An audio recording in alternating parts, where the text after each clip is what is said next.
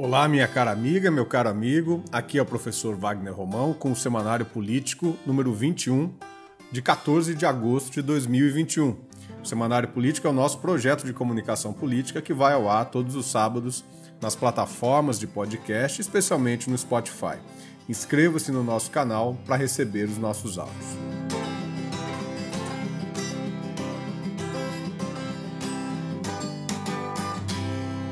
Nesta semana de muitas surpresas, de golpes, de assodamento das discussões na Câmara, de tanques baforentos e poluidores do ar na esplanada dos ministérios, de voto impresso sendo votado no plenário, mesmo após ter perdido na comissão especial, de presidente Arthur Lira colocando a reforma eleitoral para votar no susto da volta das coligações nas eleições proporcionais, enfim, do depoimento do Ricardo Barros, já estava esquecendo, na CPI da Covid. Nessa semana passou praticamente batida a discussão sobre uma nova mini reforma trabalhista que foi votada nessa semana a partir da MP, da medida provisória 1045 de 2021.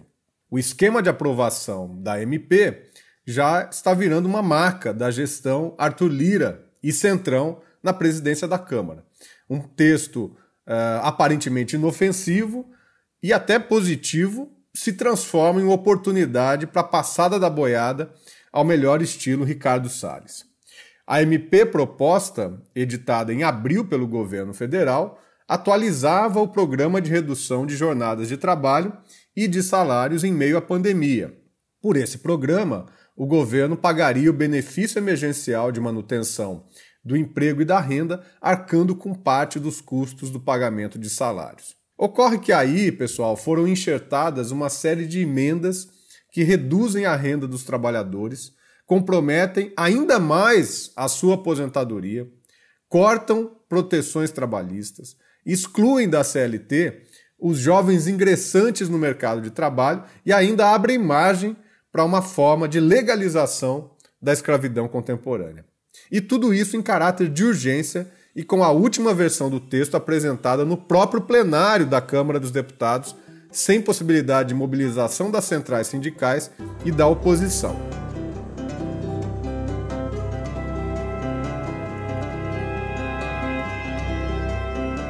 Neste episódio do Semanário Político, eu vou conversar com o Antônio Megali.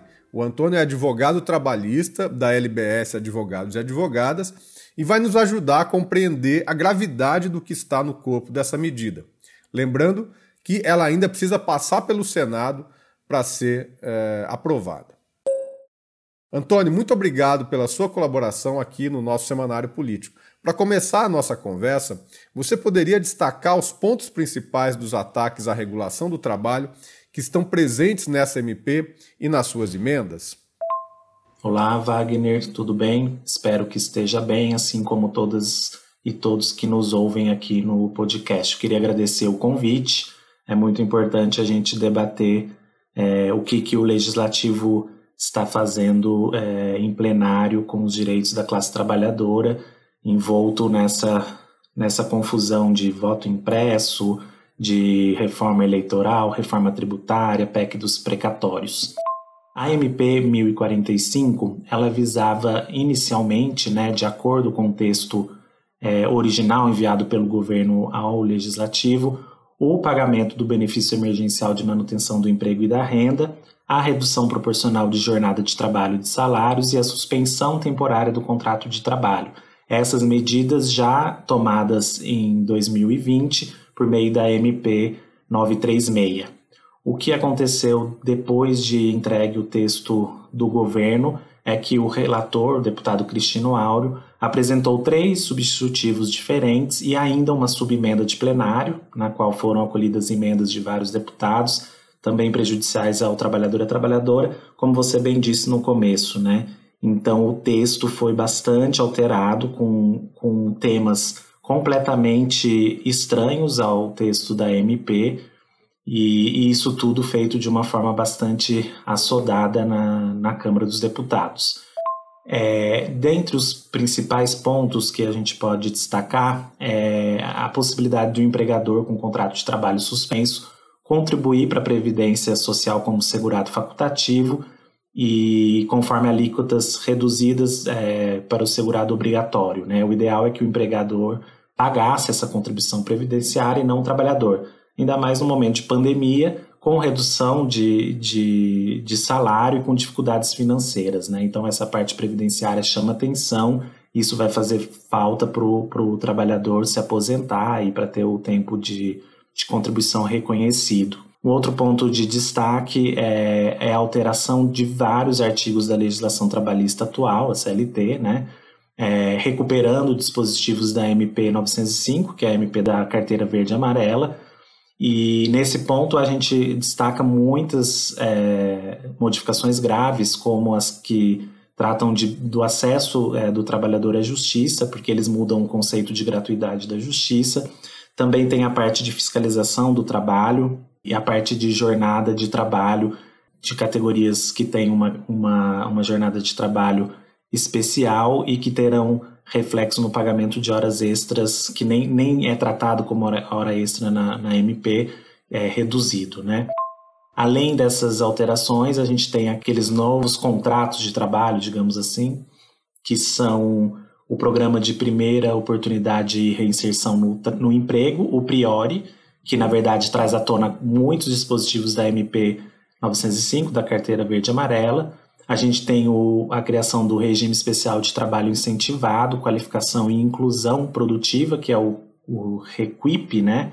E também fica instituído o Programa Nacional de Prestação de Serviço Social Voluntário, que vai ser vinculado ao Ministério do Trabalho e da Previdência, é, visa, né, entre aspas, auxiliar na inclusão produtiva e qualificação profissional do jovem, e oferecer proteção, inclusive eles falam em segurança alimentar ao trabalhador pertencente à família de baixa renda, e, isso por meio de oferta de atividades de interesse público dos municípios. Então, os municípios é que vão regulamentar a definição de oferta, de vagas, as atividades, é, o desempenho em relação a atividades perigosas e, e, a operacionalização do programa, além do valor do pagamento. Né? Eles chamam de contraprestação pecuniária mensal, não seria um salário.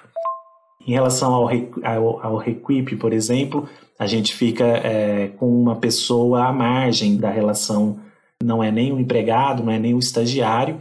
É, isso vai abrir possibilidade de, de fraude na relação trabalhista, né? porque as empresas poderão por exemplo, contratar e não dar qualificação profissional e podem cobrar essas pessoas como, como elas, como se elas fossem empregadas, né? E, e a gente não tem um órgão para fiscalizar isso. Quem vai fiscalizar? O Ministério do Trabalho foi extinto, agora foi recriado, então é, é uma possibilidade de bastante fraude na, na relação de trabalho. É, pela MP não, não há uma, uma relação de emprego, a pessoa vai ter direito apenas ao vale transporte, não vai receber nenhuma indenização ao fim do contrato, como aviso prévio, férias, 13 terceiro proporcional. E mesmo que ela é, exerça a mesma atividade, desempenhe as mesmas tarefas de outros colegas, ela vai receber menos e não vai ter o registro em, em carteira de trabalho.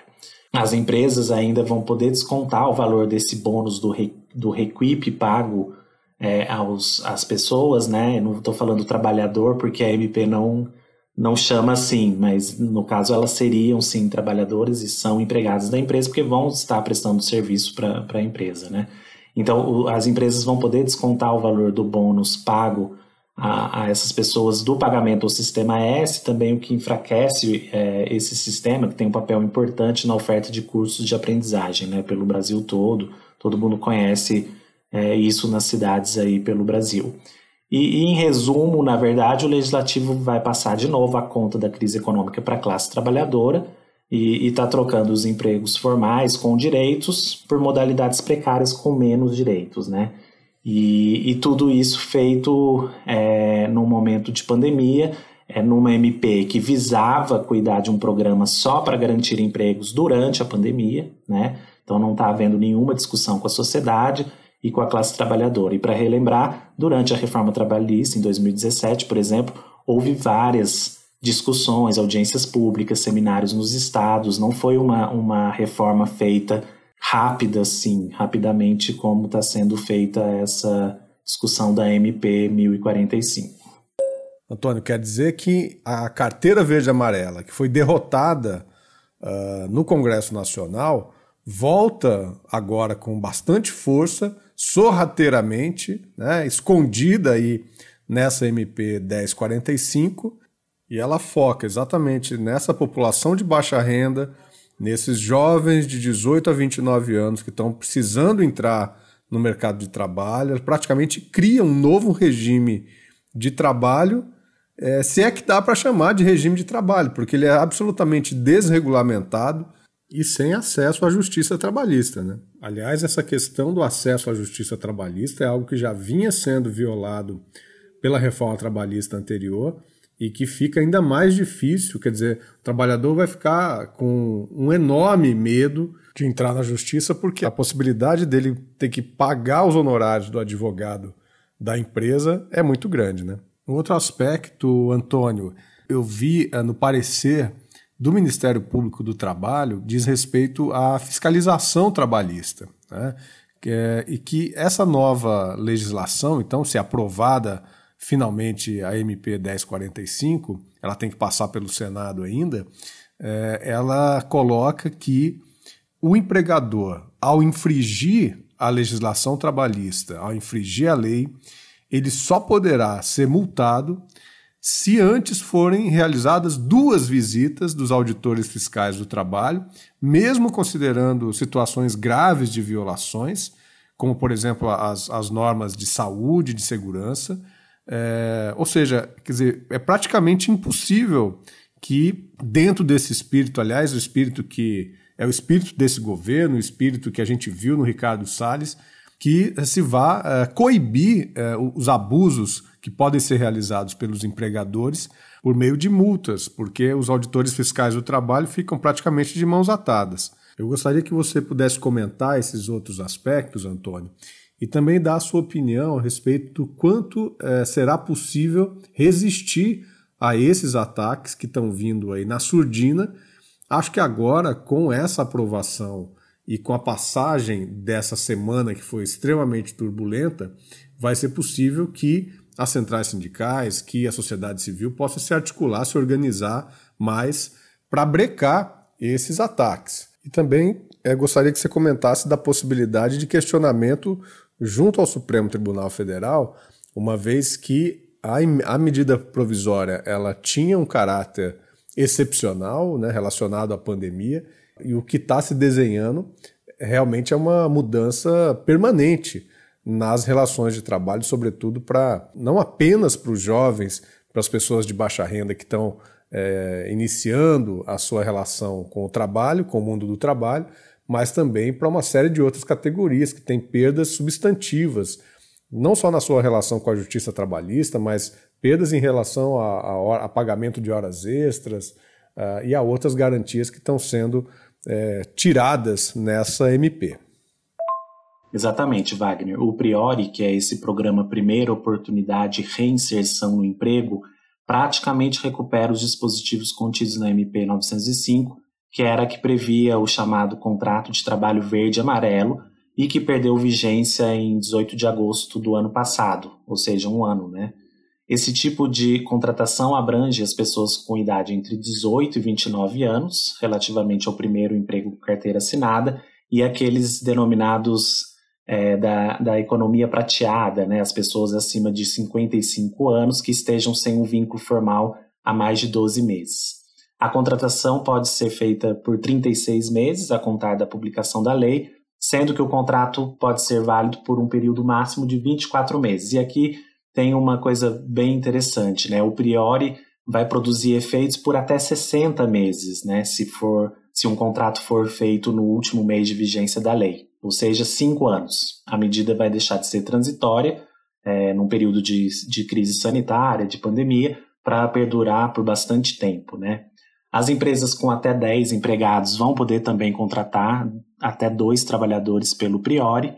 E, e uma outra coisa bastante curiosa é na, na MP estão garantidos os direitos previstos na Constituição e nas convenções e nos acordos coletivos naquilo que não for contrário à MP, ou seja, a, a, a medida provisória desrespeita o negociado sobre o legislado, e, e lembrando que a negociação coletiva também é um direito constitucional. Se acordado entre as partes, né, ao final de cada mês ou período, o empregado poderá receber é, a remuneração, 13 terceiro e férias com um terço de forma proporcional. Ou seja, aqui há uma redução clara né, dos direitos é, desses direitos e esvaziamento né, deles, porque o, trabalhador não vai receber ao final do período as suas férias integrais nem o 13 terceiro salário. A indenização sobre o FGTS também poderá ser paga de forma antecipada, mensalmente ou em outro período, desde que também acordado entre as partes. Né? E aqui o acordo entre as partes chama atenção, né? na MP 936 foi assim, aqui também vai ser assim, há a possibilidade de acordo individual, a negociação coletiva e os sindicatos não são prestigiados. A indenização do, do que o empregado vai receber sobre os valores do FGTS vai reduzir de 40% para 20% e não vai parar por aí. A, a, o empregador ele vai pagar para o FGTS, em vez de 8%, ele vai pagar entre 2%, 4% e 6%. Então, o trabalhador ele vai receber uma indenização de 20% sobre 2% do FGTS. Então, ele vai ter reduzido bastante esse valor. Assim como a MP também é 905, a, a MP 1045 ela vai afastar o direito à indenização de 50% dos salários devidos no caso de demissão do emprego antes do prazo da vigência do contrato. Em relação ao acesso à justiça, é, não só à justiça trabalhista, mas na justiça federal, nos juizados especiais, na justiça comum, houve modificações é, relacionadas a, ao benefício da, da justiça gratuita, né? Então, só quem. Algumas pessoas terão direito a, a, a esse benefício, é, as pessoas pertencentes à família de baixa renda, é, ou seja, aquelas que tenham renda familiar mensal per capita de até meio salário mínimo ou com renda familiar mensal de até três salários mínimos. E isso vai ter que ser provado, ou seja, é, a pessoa vai ter que entregar um comprovante de habilitação em cadastro oficial do governo, que regulamenta essa parte dos programas sociais. Hoje em dia, não, basta a mera apresentação de declaração de insuficiência de recursos. Isso tudo vai acabar dificultando o acesso à justiça. Né?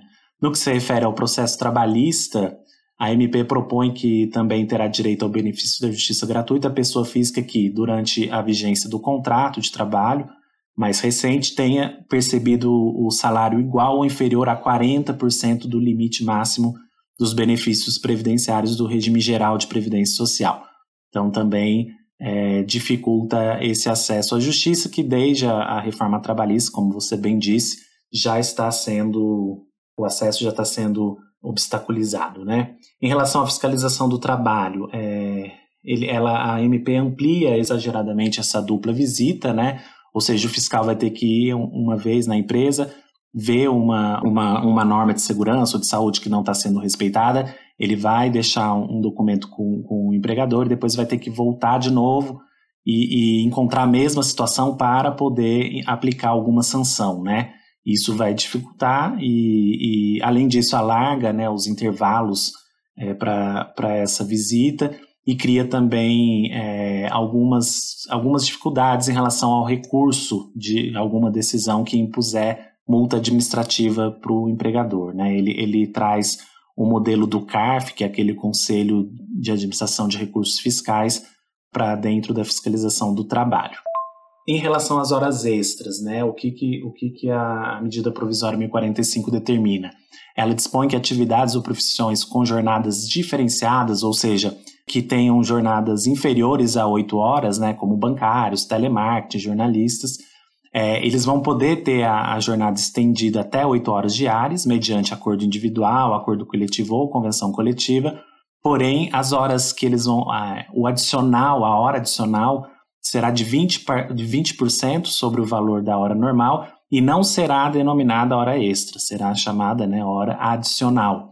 Ou seja, é, reduz de 50%, que seria a hora extra, para 20%. E isso é completamente inconstitucional. O trabalhador deveria, na verdade, receber o acréscimo como hora extra em 50%, segundo o artigo 7 inciso 16 da Constituição. Sobre a resistência, né, que você falou, a resistência realmente se dará é, agora no âmbito do legislativo ainda, já que o texto foi enviado para o Senado Federal, que vai discutir o tema, né, vai, vai votar ainda o tema. A atuação das entidades sindicais e de outras entidades da sociedade civil é de extrema importância, como se deu a época da MP 905, que acabou per perdendo a, a, vigência, né?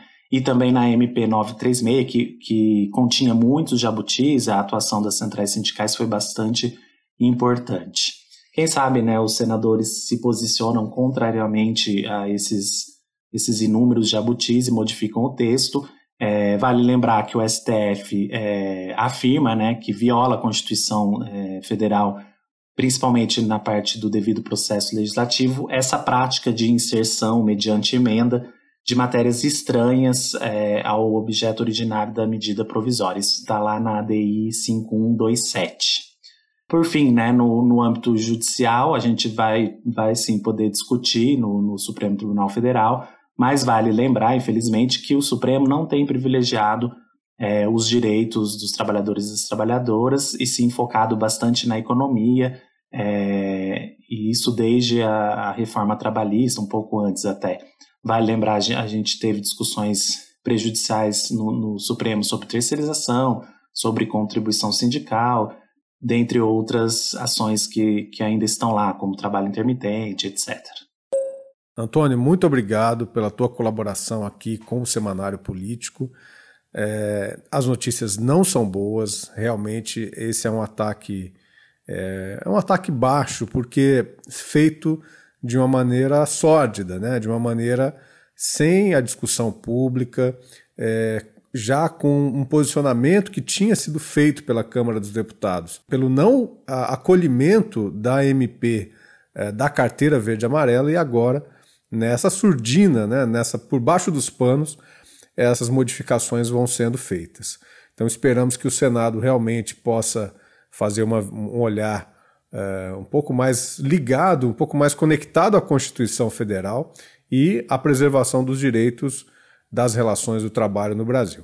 Então te agradeço bastante e quero contar com você para uma próxima oportunidade para que a gente possa voltar a esse debate que é tão fundamental. Um grande abraço, Antônio. Eu que agradeço, Wagner. É, é bastante importante a gente poder falar sobre essa medida provisória e a quantidade de alteração que ela contém. Lembrando que a medida provisória vai vencer, né, vai, vai perder a validade no dia 7 de setembro. Então a gente tem um, um prazo considerável para entender melhor o texto, articular as entidades sindicais, as entidades dos movimentos sociais para tentar reverter isso no Senado. Eu fico à disposição e um grande abraço. É isso por essa semana, meu caro amigo, minha cara amiga. Como vocês viram, a situação não está nada fácil. Esse governo tem muitos artifícios e está implementando uma política extremamente lesiva para a classe trabalhadora desse país e é necessário que a gente continue firme na resistência, na tentativa de minorar todo esse processo de destruição do Estado, de destruição dos direitos trabalhistas, que vem desde pelo menos a emenda constitucional 95 em dezembro de 2016. Eu quero agradecer ao César, também ao Gustavo Pagan, que fazem a edição do nosso semanário político eh, toda semana, e ao Vinícius Sampaio, autor da trilha musical que você ouve nesse podcast. Seguimos juntos e até a semana que vem.